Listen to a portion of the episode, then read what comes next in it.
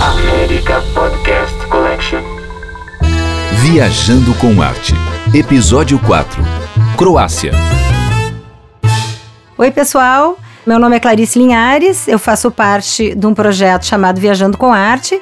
Juntamente com a Milene Riso, a gente já está na estrada há mais de 10 anos, dando cursos e acompanhando grupos né, em viagens pelo mundo. E hoje eu vou volto a gravar esse novo episódio dos podcasts, onde a gente procura dar uma ideia histórica, falar um pouquinho de roteiros e falar um pouquinho de dicas para vocês. E eu acho que a bola da vez é a Croácia. Estou muito contente de estar falando sobre esse lugar, não só porque eu estou voltando de lá, mas porque a Croácia é um país tão pequenininho chegou na final da Copa do Mundo e foi muito legal a experiência de estar lá em loco, torcendo por eles, vendo a vibração deles. Até porque, se a gente pensar, historicamente foi ontem, esse povo sofrido teve uma guerra muito sangrenta, uma guerra que a gente nem podia acreditar que pudesse ainda acontecer no século 20, 21. Então, antes de começar propriamente, eu queria assim dar uma ideia para vocês antes de entrar particularmente na Croácia falar um pouquinho desses países dos Balcãs, como a gente se acostumou a chamar, que historicamente, né, sempre foram vítimas de grandes impérios, de grandes divisões internas. A Croácia, vocês imaginam, não só a Croácia, nós vamos ter ali várias etnias, né, os sérvios, os croatas, eslovênios, montenegrinos, albaneses e macedônicos. Então vocês imaginam que sempre esses países, essas etnias foram alvo de disputa entre o Império Austro-Húngaro, turcos otomanos e a própria Rússia, né? E isso vem de muito antigamente, né? Não é uma coisa que simplesmente esse ódio é atávico, ele veio de muito tempo atrás.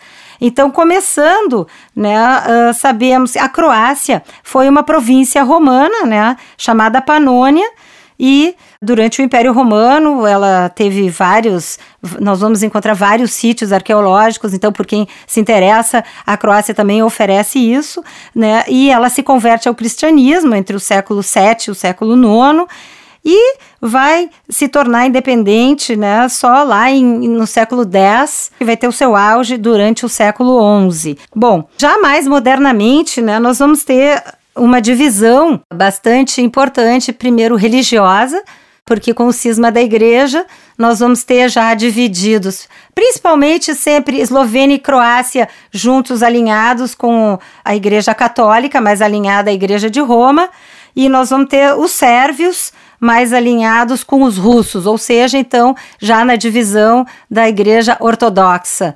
E é claro que a influência do Império dos Turcos Otomanos, nós vamos ter vários países ou várias uh, etnias influenciadas pelo Islã, que é a Bósnia, que é a Albânia. Então aí vocês já veem que já vamos ter essa área tão pequena né, já dividida em três religiões e com três impérios querendo disputar e ganhar uh, alguma vantagem. Em 1926, a Croácia vai ficar sob o domínio do Império Austro-Húngaro e vai durar isso até a Primeira Guerra Mundial. Vocês lembram aquele célebre fato né, do assassinato do arquiduque Ferdinando, que foi assassinado em Sarajevo, e isso desencadeia a Primeira Guerra Mundial. No final da guerra, vocês sabem, o Império Húngaro desaparece, ele é dissolvido, né? E em 29, esses países todos vão já ser renomeados de Iugoslávia que a tradução de Iugoslávia são eslavos do sul, porque isso é uma coisa que todos eles têm em comum, são todos povos eslavos, e simplesmente Iugoslávia é eslavos do sul. Em 41, a Croácia vai ser então invadida pelos nazistas, vai ser anexada e vai se tornar um estado satélite, né, manipulado pelos alemães. Isso vai dar uma oportunidade para uma divisão paramilitar ultranacionalista fascista, racista, que são essa divisão tem o nome de Utash, que vai ser liderada pelo anti-Pavlevich, ele vai liderar, então a Croácia vai promover por sua conta uma limpeza étnica. Quer dizer, a gente precisa pensar que agora, nessa, nos anos 90, quando houve essa guerra dos Balcãs, É claro que os sérvios, na figura do Milosevic, uh, ficaram muito de vilões, mas a gente não pode esquecer que durante essa ocupação nazista, os, os fascistas croatas fizeram por sua conta uma limpeza étnica e os números variam entre 300 e 450 mil né, vítimas dessa limpeza, onde sofreram judeus, sérvios e ciganos. A gente tem conhecimento até de campos de concentração dentro da Croácia, perto da capital Zagreb, né, e, Osenovac, que foi um campo de concentração liderado por esses croatas que, que vai acontecer nesse momento? Por um lado, nós vamos ter uma resistência por parte dos monarquistas sérvios, que são os chetniks, que vão combater também esses fascistas croatas certo? E de outro, nós vamos ter os partisãos ou os comunistas, né, que vão ser liderados pelo Tito, que o Tito que vai ser a mão de ferro que vai liderar a República Federativa Comunista Socialista da Iugoslávia, né, durante 40 anos. Bom, a figura do Tito é muito importante aqui na nossa história, porque de alguma maneira ele conseguiu amalgamar essas etnias com tantas diferenças. E o Tito teve um certo valor também porque mal ou bem ele conseguiu fazer uma paz duradoura, né? Desde o final da guerra até a morte dele em 1980, ele conseguiu manter de alguma maneira a paz naquele lugar. Mas vocês sabem que os ódios, né, a gente não abafa por tanto tempo e apesar que o Tito conseguiu grandes vitórias, uma certa independência da Iugoslávia, porque ele conseguiu, acho que foi dos únicos que conseguiu dizer não para o Stalin, né? Então isso granjeou muita popularidade a nível internacional para o Tito e ele fez uma frente não alinhada junto com o Nehru da Índia e o Nasser do Egito. E isso deu uma projeção bastante grande para ele. E o Tito, é claro que ele, ele já percebia que ele não ia conseguir, uh, ele não ia durar para sempre, e ele começa a tentar organizar como seria, né, após a sua morte, como é que ficaria. E ele vai tentar implantar um sistema de rotatividade no poder, onde cada representante dessas etnias ficassem na presidência, na liderança por dois anos. Né? Mas quando ele morre, a coisa começa realmente a desandar, não dá muito certo e nós vamos ter velhos problemas, velhos ódios que vai culminar com a queda em 1989 da União Soviética.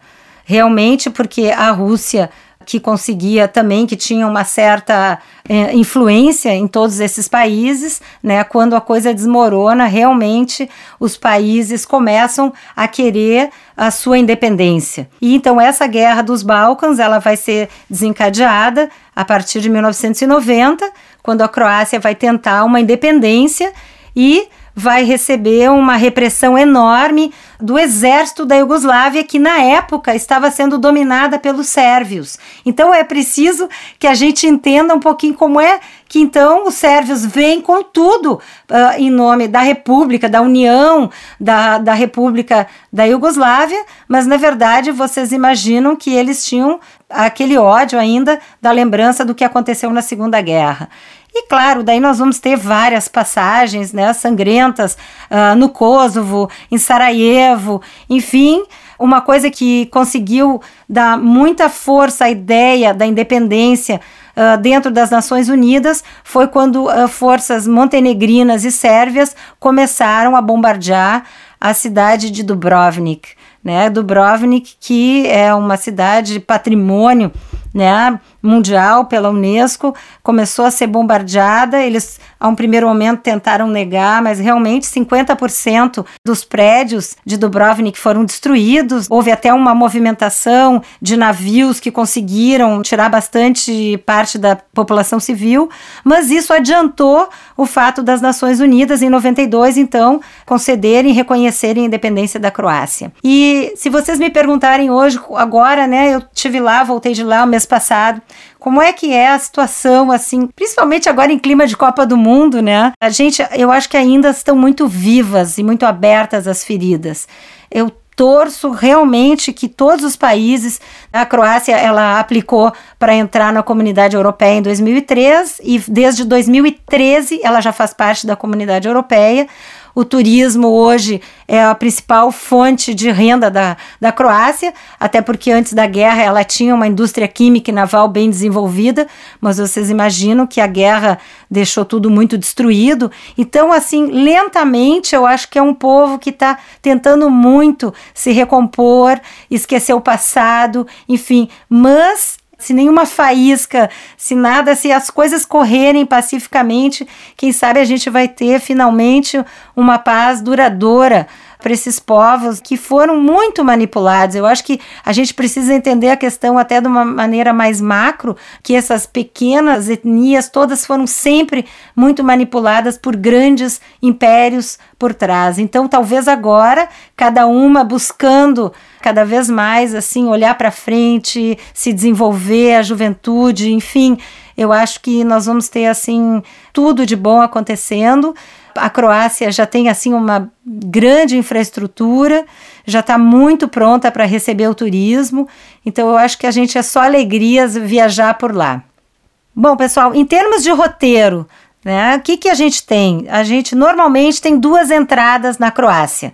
Você sabe que a Croácia não é um país muito grande, ainda mais para nós brasileiros, que estamos acostumados com grandes distâncias, né? Então seriam os dois portos de entradas mais comuns, entrar pela capital Zagreb, que fica ao norte, ou pela cidade mais famosa, mais charmosa e querida da Croácia, que é Dubrovnik, que já é no extremo sul da Croácia, na região da Dalmácia certo? Então temos esses dois lugares. Uma opção de roteiro bacana é talvez chegar de avião por Zagreb, porque tem voos mais frequentes que Dubrovnik, certo? Mas eu não perderia muito tempo em Zagreb. Por quê? Porque a Croácia é sobre praia, é sobre ilhas. É claro que a região da Istria, que já faz a fronteira com a Itália, também tem muitas ilhas bacanas, mas eu acho que as estrelas que brilham mais na constelação das ilhas da Croácia são as ilhas da Dalmácia. Né? Então, eu começaria por Zagreb, eu acho que dá tranquilamente para alugar um carro. A Croácia tem estradas ótimas, não vou dizer que são muitas estradas, mas tem uma estrada que corta o norte e o sul do país, que é uma estrada muito boa, não é perigoso, é tranquilo, é seguro. Então, quanto a isso, vocês podem ficar muito tranquilos. E eu acho que o carro sempre dá muito mais autonomia, certo? E eu acho que saindo de Zagreb, o principal destino, de, o mais próximo, é a cidade de Zadar. Zadar é uma cidade muito bacana. E normalmente a gente vai ver em vários lugares assim, né? Tipo Split, Dubrovnik. Nós vamos ter a cidade antiga, que sempre é a mais interessante, né? Uma coisa que é importante, que quando eu estava falando da história eu não citei, a República de Veneza teve em alguns lugares na Croácia que ela dominou durante mais de 600 anos. Então, vocês não é mera coincidência quando vocês caminharem pela ilha de Avar ou andarem pelas ruas de Dubrovnik, uh, muita semelhança com Veneza. Vocês vão ver aqueles prédiozinhos góticos, as mesmas aberturas, porque Veneza esteve, a influência esteve lá muito tempo certo? Uh, com exceção da República de Ragusa, que quando eu falar de Dubrovnik eu vou contar um pouquinho para vocês. Mas enfim, voltando para Zadar, Zadar tem coisas muito bacanas. Eu acho que é sempre é bacana ficar pelo menos duas noites em Zadar. Uh, tem a obra de O Órgão do Mar e de A Saudação ao Sol que é uma coisa muito legal. O pôr do sol, já dizia Hitchcock, uh, de Zadar, é um dos mais lindos do mundo. E esse órgão ele é concebido de uma maneira que quando passam os barcos e tem a ondulação, ele produz um som muito harmônico que é incrível. E toda a garotada e todo mundo já sabe que ali é o lugar para ver o pôr do sol. Então, assim, já é numa passarela na beira do mar, é um lugar muito legal, muito bonito. Tem vários bares, lounges, assim, para a gente fazer uma happy hour. Zadar também tem ruínas romanas, bizantinas, venezianas. Então, em todos os lugares a gente vai ver esse passado bastante eclético da Croácia. Outra coisa que eu acho que é importante dizer para vocês é que a Croácia tem vários parques nacionais. Não imagine que a Croácia é um país árido, tem áreas muito verdes, é bastante montanhosa. E eu diria que se a gente tiver que escolher dois parques para visitar, então eu diria um pouco mais ao norte, tem o Parque Nacional de Plitvice que é uma coisa simplesmente fantástica, é um conto de fadas. Existe coisas muito particulares para esse acidente geográfico acontecer, que é um solo calcário, uma água muito limpa, um ar livre de poluição, e são essas formações calcárias que aos poucos vão formando essas turfas de vegetação e que vai que serve como um filtro. Então, gente, esses parques são incríveis incríveis. A gente caminha com passarelas, é, é super bem estruturado e é uma, a, umas piscinas, umas cachoeiras uh, de água verde esmeralda, muita vegetação, realmente são belíssimos. E até em Plitvice tem um hotel ainda do tempo do socialismo que fica assim 30 metros do parque. Então, minha dica: fiquem nesse hotel Gezira, que Gezira até é lago em croata. A língua é terrível, não tentem, não consegui aprender mais do que duas palavras. Mas, então, minha dica, não deixem de conhecer Plitvice. Outro parque semelhante, daí já mais pertinho de Split, com uma vantagem, é o Parque Nacional de Kirka, que também é muito lindo, porém um pouco menor que Plitvice, mas é permitido tomar banho nas cachoeiras em Kirka. Então, se vocês forem no verão, é bacana de levar vinho, assim, o vinho croata é muito bom, principalmente os brancos, né? A rosés ainda não está tão divulgado por lá e fazer um piquenique, né? É permitido, tem toda uma área uh, de gramado embaixo das árvores. Então, o Parque Nacional de Kirka. Então, fica a minha dica desses dois parques nacionais. Bom, eu acho que a gente então descendo, né, em direção ao sul, a cidade mais importante é Split. Split é bacana, gente. Eu não me demoraria muito em Split, mas tem o Palácio de Domiciano, né? Domiciano foi um imperador romano que resolveu, escolheu a cidade de Split para a sua aposentadoria e estão muito uh, bem conservadas ainda as ruínas do palácio, que hoje está integrado total na cidade antiga. E também Split era conhecida para os nobres, os jovens nobres romanos vinham estudar, passar férias. Então tem esse passado romano bem, bem forte. Mas Split, para mim, eu acho que para vocês também, é o porto né, de partida para as ilhas da Dalmácia, né? Então a gente pode botar o carro no ferry, né? E aí vem uma escolha muito difícil, porque eu acho que se a gente não está fazendo um cruzeiro, a gente tem que optar pelo menos por duas ilhas. Eu acho que não dá para fazer se a gente não tem muito tempo, que normalmente as pessoas não têm. Eu estou acostumada a fazer vários roteiros para as pessoas. O máximo de tempo que as pessoas têm são às vezes 12 dias, no máximo 15 dias para fazer toda a Croácia. Então eu acho que a gente tem que escolher duas ilhas para visitar, para ficar um pouco, né? E descansar e curtir, que isso também é muito importante. Então, assim, falar um pouquinho, né, dessas ilhas ali próximas, né, que a gente faz o, o, uh, o roteiro. Nós vamos ter a ilha de Brac, que eu acho que é dos cartões postais mais famosos da Croácia, onde tem a praia de Hat, que na verdade Hat em croata é ponta, que ela fica numa ponta. Eles valorizam demais, pessoal, as praias de areia. E Hat é uma praia de areia. Porque nós aqui para o Brasil, como assim não é uma praia de areia? A gente já não dá a menor bola. Mas não esqueçam que eu diria que 90% das praias da Croácia e da Grécia são pedras, né? É umas pedrinhas, uns seixos rolados branquinhos, mas são pedras. Então, não pensem em ir para a Croácia sem comprar aqueles sapatinhos para a gente ser bem feliz, porque senão é uma tortura caminhar naquelas pedras.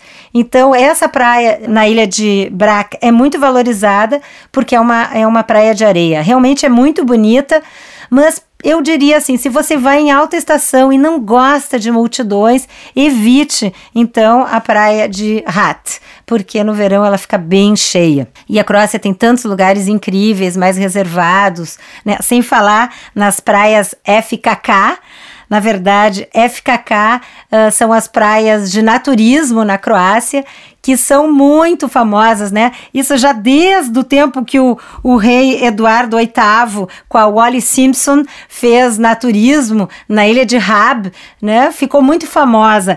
Na verdade, FKK vem da palavra uh, em alemão Freikörper Kultur, né, que quer dizer um movimento que existia na Alemanha, cultura livre do corpo.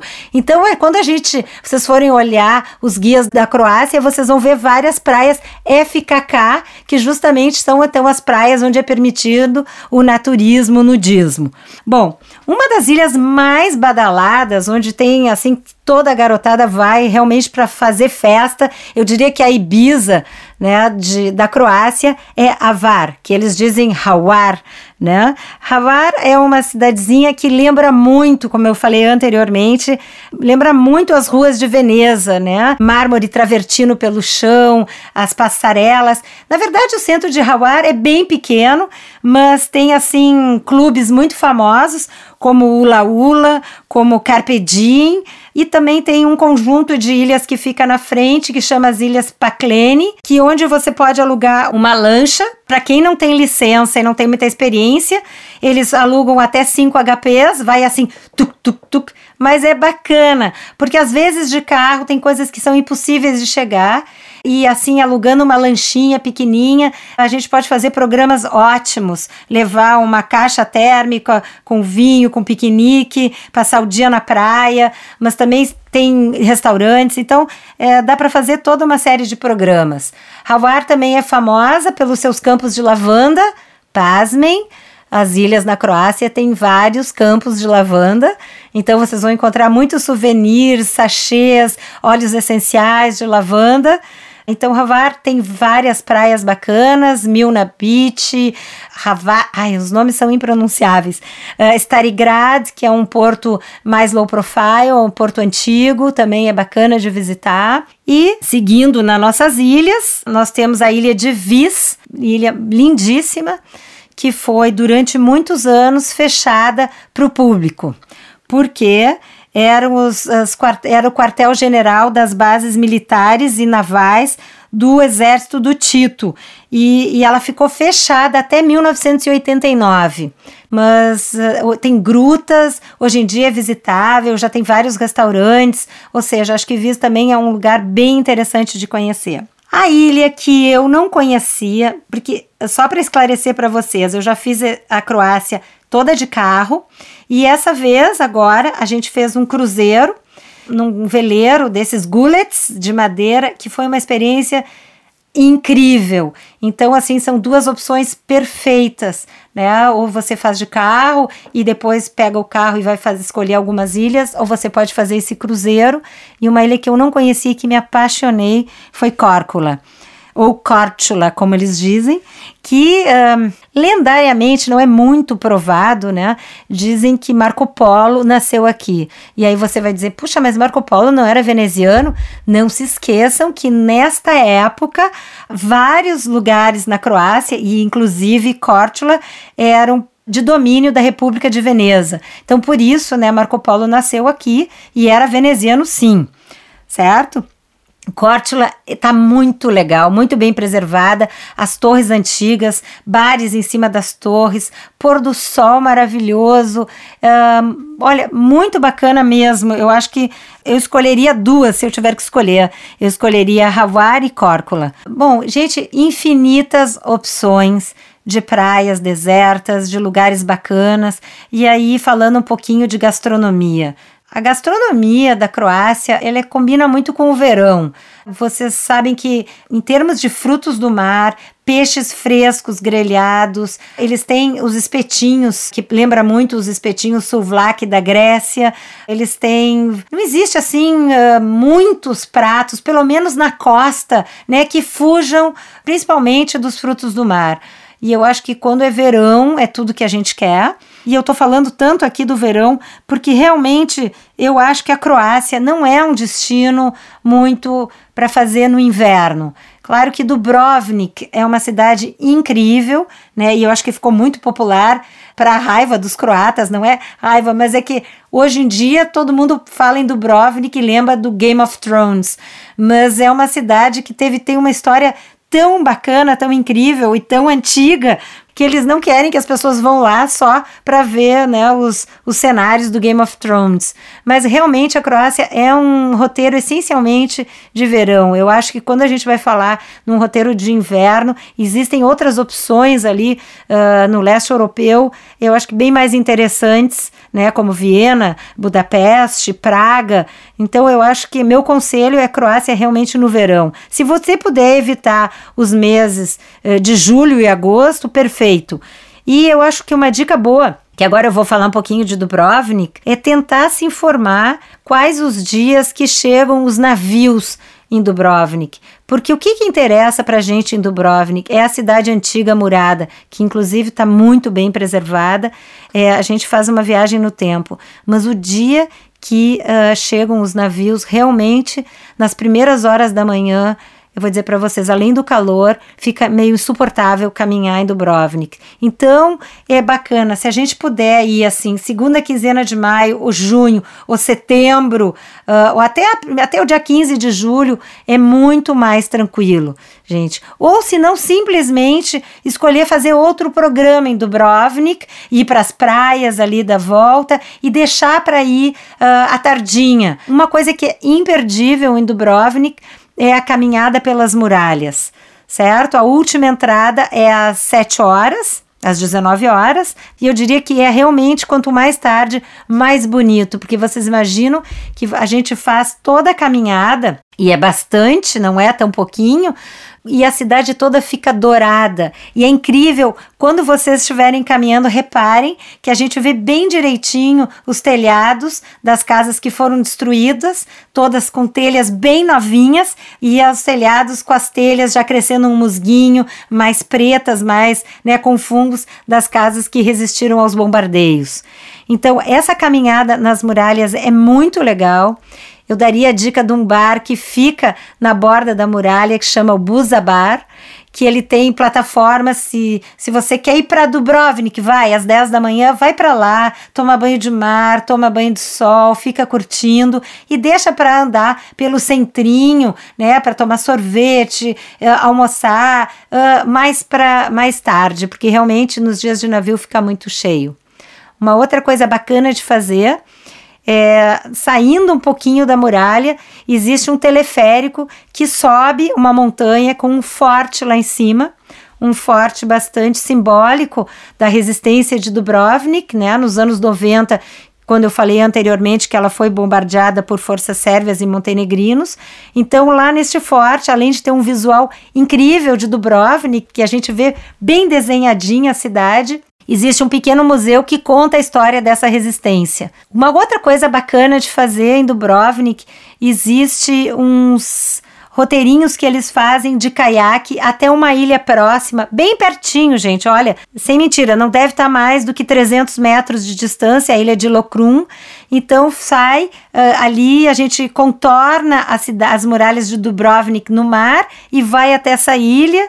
Então é um programa guiado bacana de fazer também em Dubrovnik. Fora que tem vários restaurantes, enfim, várias coisas bacanas de fazer.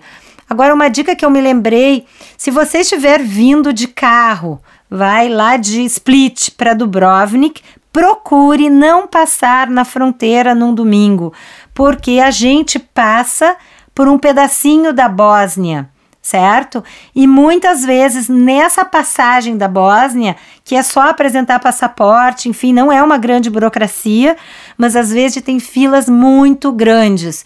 E eu já sei de pessoas que ficaram mais de duas horas nessa fila. Então, ou vai de manhã muito cedo, ou já mais para o fim da tarde, mas evita também a passagem no domingo. Para a gente, né, em viagem, a gente quer aproveitar o máximo de tempo possível. Bom, e só para dar assim para vocês um pouquinho desse povo croata, foi a nossa experiência agora foi tão interessante. Nós estávamos na ilha de Hawar quando houve a final que a Croácia ganhou em pênaltis da Dinamarca. E foi muito emocionante, assim. E eles dizendo: puxa, a gente é um, é um país de 4 milhões e meio de habitantes, e se a gente chegar só até aqui, a gente já está super feliz. E realmente eu, eu gostei de ter essa convivência com eles, um povo muito receptivo, eles foram muito bacana, eles têm orgulho do país deles. Claro, eles têm um pouco de ranço com os sérvios, normal, uh, mas também muito fácil a comunicação em inglês. A gente, tanto de carro quanto nas ilhas, enfim, se você arranha um italiano, eles entendem bastante. Então, assim, eles estão sempre prontos, eles é, a gente sente no povo uma vontade, né, de virar página e de ir para frente. Então, assim, foi a nossa experiência foi muito boa, assim, em todos os lugares, muito bem recebidos, e eu acho que é um país que não é muito caro, ele ainda não chegou no nível assim, é, é, bem mais barato do que viajar pela Itália, pela França. Ele ainda está com os preços bastante razoáveis, tanto e, e, e também muita gente, né, do Brovnik até muitos apartamentos, muitas pessoas saem durante a alta estação, alta temporada, então a gente consegue apartamentos muito bons e aí, claro, quem quer, não quer gastar muito, né, pode fazer as refeições, e, ou pelo menos só ir comer fora uma vez. Enfim, tem para todos os bolsos, gente. Mas é, fica aqui a minha dica uma experiência maravilhosa e eu espero que vocês tenham curtido aí, aproveitem. Ouçam também os nossos outros episódios aqui do Viajando com Arte que a gente gravou e outros programas aí da série que eu acho que ficou muito legal. Bom, pessoal, para mais dicas como esta, que a gente fala de viagens, histórias e história, acesse o nosso site, que é o viajandocomarte.com.br, e para outros episódios de podcasts, acessem pelo americanpodcastcollection.com.br e lá vocês vão ter uma série de coisas bacanas, o Marcelo Pires, o Arthur Farias e muitas coisas interessantes. América Podcast.